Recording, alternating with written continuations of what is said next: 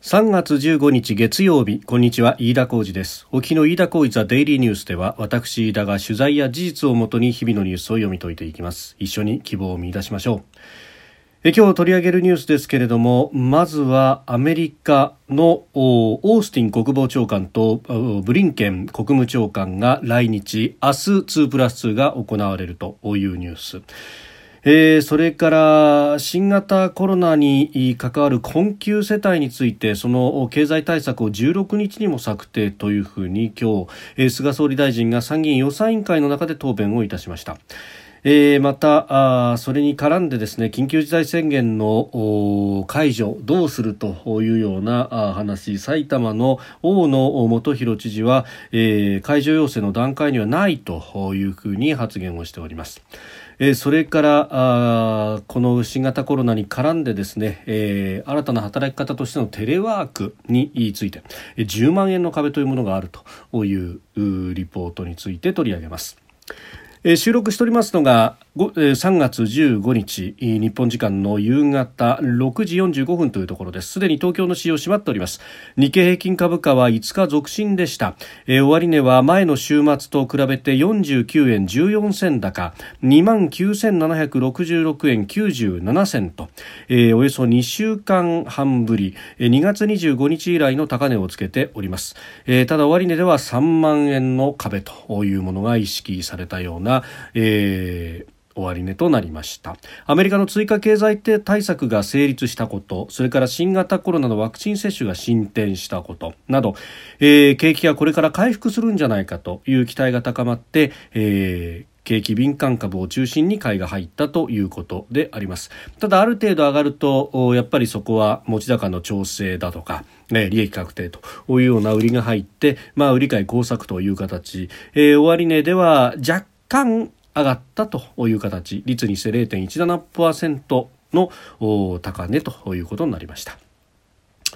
えー、さて今日取り上げるニュースまずはですねアメリカのブリンケン国務長官とオースティン国防長官が相次いで来日をいたしました。えー、まあ、明日2プラス2が行われるということになるんですけれども、えー、それに先立ってですね、今日の参議院の予算委員会の中で、えー、茂木外務大臣が答弁をしまして、えー、ブリンケン、えー、氏と、まあ、ブリンケン氏との外務大臣としての外相会談は、えー、も予定されているということなんですけれどもここでは中国に関する議論に最も時間を割く見通しということを示しております、えー、公明党の平木議員に対する答弁ですが、えーまあ、このブリンケン、オースティン両氏がバイデン政権発足後初の外国の訪問先として日本を選んだことに対してアメリカが日米同盟を極めて重視している表れとして歓迎したいと述べまして日米同盟の抑止力今後の協力について対面でじっくり意見交換しすり合わせたいとも強調しております。えー、そして中国についてが最も時間を割くトピックだと。いうふうに指摘をしまして、中国に対し主張すべきは主張し一方的な現状変更の試みは日米一致して毅然と臨んでいきたいと、述べました。同時にですね日中間は様々な懸案事項があるが首脳間外相間で安定した関係を作るのが極めて重要とも述べております。まあ、あの来月には日米の首脳会談。これ菅総理大臣が出アメリカを訪問してワシントンで、行うというようなことが、その運びがですねすで、に、各社で報道をされております。4月の9日あたりなんではないかというようなことまで日付入りで、報じられておりまして、それに先立ってですね、菅総理大臣は明日にも、えー、ワクチンを1回目接種をするというようなことまで、えー、報じられているというところです。まあ、この2プラス2そしてその先の日米の首脳会談というところで、まあ、東アジア全体に対してあるいは中国に対して、えー、どういったメッセージが出てくるのかというところであります。えー、そしてですねこのタイミングで、えーアメリカ軍がさまざま演習を行っておりますが、えー、沖縄にいるアメリカ軍がですね、えー、家島にあります補助飛行場で、えー、新作戦の訓練を公開したというニュースが出ております。まあ、この新しい作戦を家島で、えー、公開をするというあたりもですね、えー、非常に示唆的なものがあります。で、えー在沖縄アメリカ軍は15日今日ですね、えー、沖縄家島のアメリカ軍家島補助飛行場で、えー、島しょ部に素早く部隊を展開し攻撃拠点を確保する遠征前方基地作戦の訓練,、えー、訓練の様子を公開したということであります。えー、訓練はですね8日から20日の日程ということでその中間点で今回、えー、公開ということになったんですが、えー、今日の正午ごろ、えー、飛行場には高機動ロケット砲システムハイマースを乗せた航空機が到着したとで、え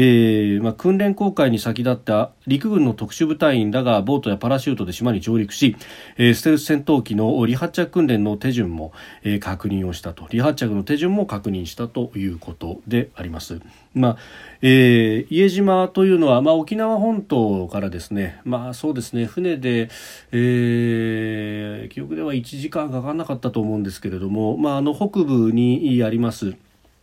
えー、名護のさらに北から、船が出ていると。で、えー、まあ、一般のお客さんはそれで行くというところであります。で、一方で、あの、先の対戦、沖縄戦では、えー、一番最初にアメリカ軍が上陸したところの地点の一つというふうにも言われて、そして激戦も繰り広げられたところでもありますが、えー平地が結構多くてそこに飛行場が存在するというところなんですけれどもここをですね、えー、島嶼部の前線基地を、まあ、最前線に構築するという、えー、訓練をやるとで、えー、これさらにですね、まあ、高機動のロケット砲システムを展開をするということになると。まああのえー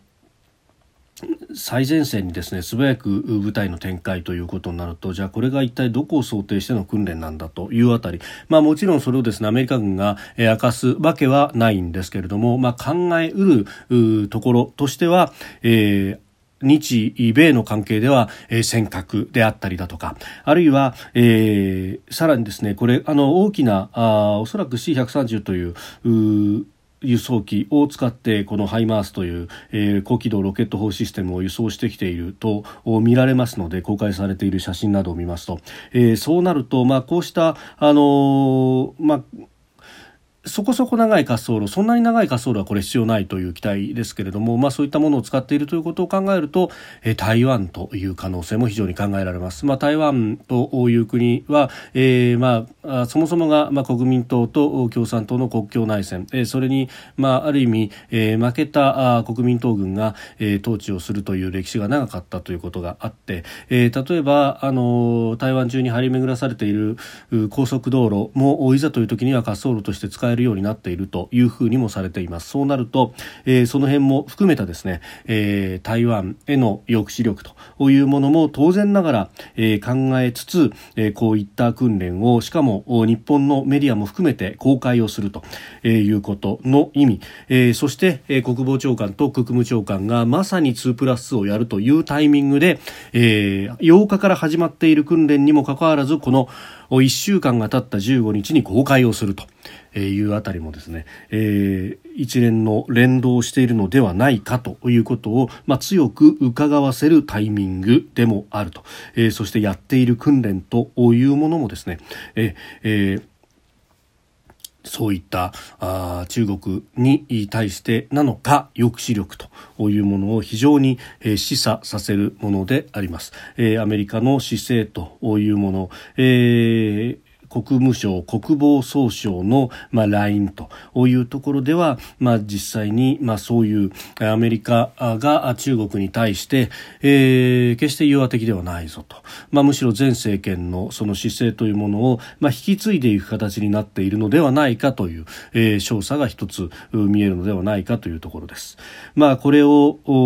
今回これアメリカ軍の訓練というところであります。まあ、これに、えー、日本の自衛隊が関わっているものではありますせんけれども、まあ、日米間の連携というものは当然、え重要であるし、まあ、それによって、え抑止力を効かせるということによって、え一方でその中国の野心というものを思いとどまらせると。えーそれによって、まあ、あの勢力の均衡による平和を作り出す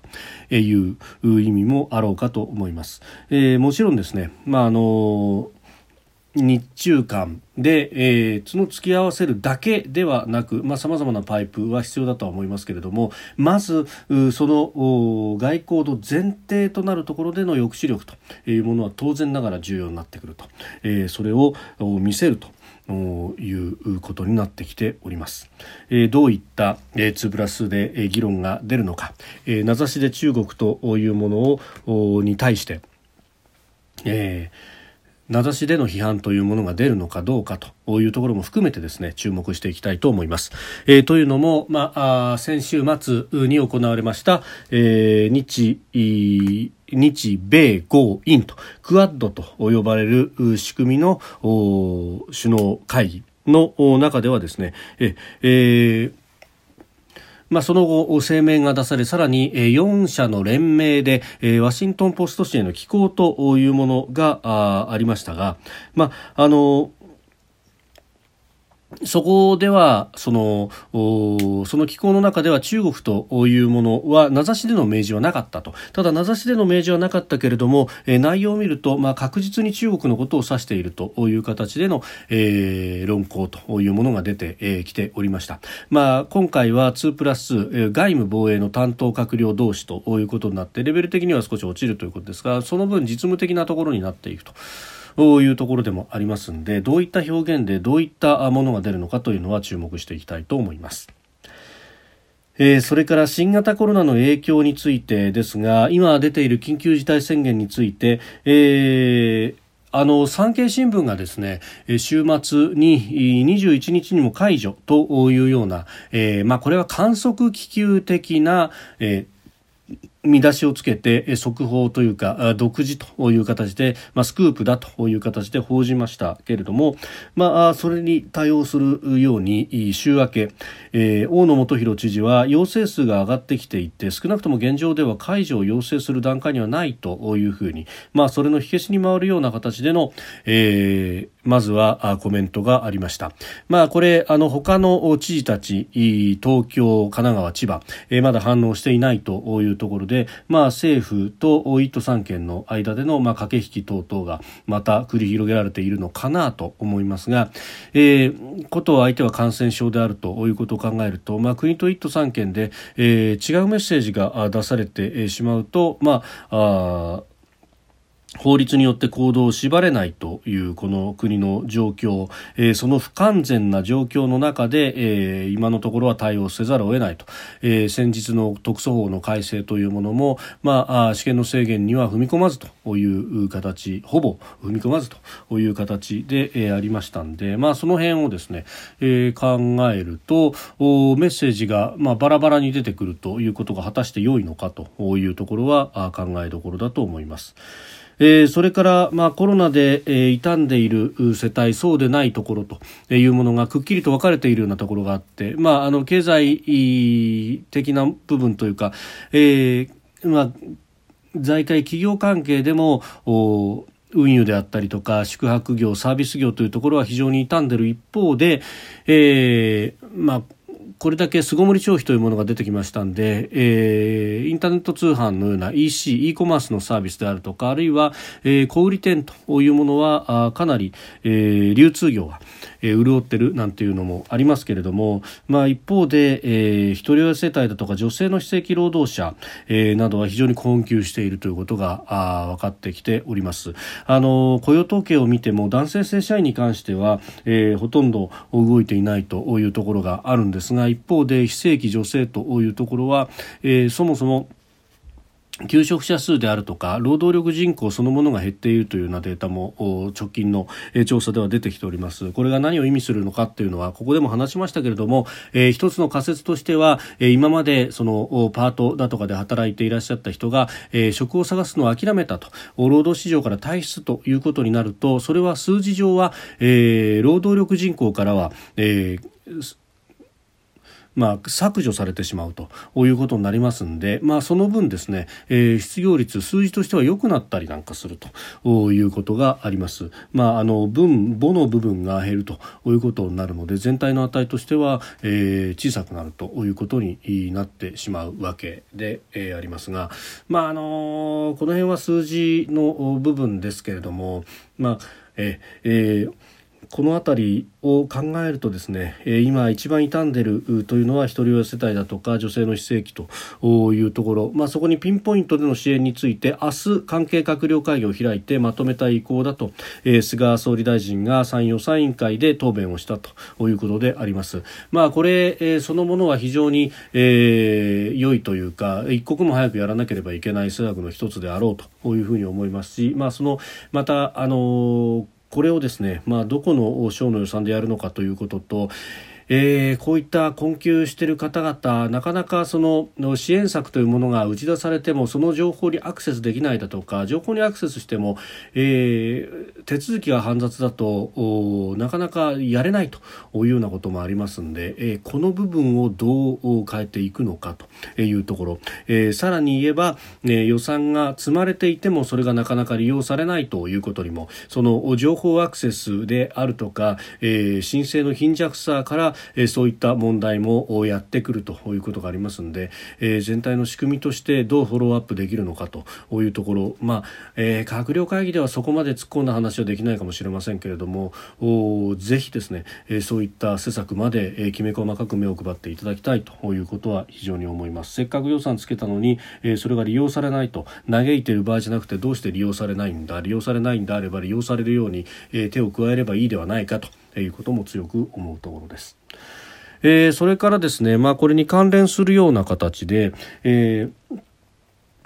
これ土曜の読売に載ったと思うんですがテレワーク阻む10万円の壁とはという、えー、記事が載っておりました SNS などでも不満相次ぐということで、えー、コロナでオンラインで在宅勤務をやる人というのは非常に増えてますけれどもあの自治体や国もパソコンの購入費などの補助制度を設けた後押しをしているんですが補助は1台あたり10万円未満という上限があって、えー、テレワーク向けの機種を買うには不十分だという声が出ているということです。まあ、あの確かに10万円未満のものということであると、えメモリや CPU の性能が不十分でテレワークには不向きな機種もあるということ。そして、えー、じゃああの10万円だけ助成金でもらってプラス自己負担でやればいいじゃんっていうふうになるんですが、えー、そうしたことは一切こう政府が認めないということがあるので、ええー、例えば15万円のパソコン買って10万円だけ女性で、えー、もらおうっていうのはですねこれ認められないということで、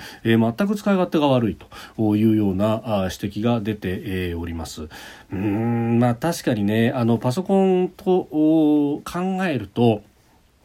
ねえ。ー、じゃあ10万円以下の機種だとどうなんだという話にもなる、まあ、これあの規定では10万円未満の物品は消耗品と分類し10万円以上であれば資産に当たるとみなしていてそして、えー、税金で助成するのにその資産価値があるものを、えー、助成したらいいけないだろうというような、まあ、これ平時の判断で、えー、そういったものが、えー、適用されているそうなんですが、えー、まずこれをその、えー、コロナ禍で今喫緊でえー、必要だという人たち向けの女性なのにこれじゃ本末転倒なんじゃないかというのが1点と、えー、それからですね、まあ、あのこの記事全体もそうなんですけれどももう一つはですねええーまあ、現場でどこまで使ってるのかってね年年配の方なんかの場合は、まあ、あのいまだに、まあ、テレワークイコールパソコンというような形で使って、えー、そしてつないでいるかもしれないんですけれども、えー、意外とですね手元にあるスマホのスペックが良いというのがあって。、えカメラも鮮明であったりとか、ええあるいはあの音声通話もできるとそれからあの画像処理も早かったりするもんですから、え資料なんかを出しても固まったりしないというようなことがあります。まああの一つ難点を挙げればですね、えこれは画面が小さいというものがあるので。えー、そして、あのまあ、スマホなんかの場合は、えー、まあ、これ工夫してね、えー、ワードだとかそういうファイルをきちんとやり取りをしながら、えー、手直しもしながらやると。全部スマホで済ませられるんだよっていう方もいらっしゃると思いますが、まあ、一般の方にとってはその資料作りを一からスマホでやるのはあまりに煩雑だというようなこともあるので、えー、なかなか難しいかもしれないんですけれども、まああのそうであればですね例えばその10万円未満のパソコン買ってそれで資料作りはやってクラウドに上げてで実際のテレビ会議はスマホでみたいな。うーんいうような使い方もあるのではないかあるいは、ええー、タブレットを買うのにも女性があつけられればなと、まあ、これあの自治体によってさまざまですけれども下手するとそのパソコン買うのはいいけれどもタブレットはダメみたいな風に、えー、なっているようなあところもあったりするかもしれないと。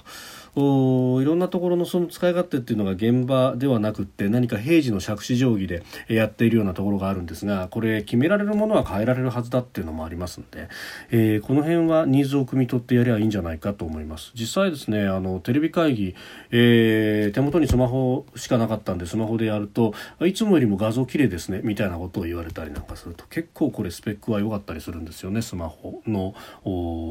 カメラっちゅうのはと、まあ、この辺は詳しい人にとってはしゃがり説法かもしれませんけれども少しいい気になったと。いうか、まあ、メディアの側というかですね、えー、もうパソコンありきで考えてしまっているようなところがあるかもしれないなと、えー、自制も込めて、えー、取り上げました。飯田浩司ザデイリーニュース月曜から金曜までの夕方から夜にかけてポッドキャストで配信しております。番組ニュースに関してのご意見感想飯田 TDN アットマーク Gmail.com までお送りください。飯田浩司ザデイリーニュースまた明日もぜひお聞きください。飯田浩司でした。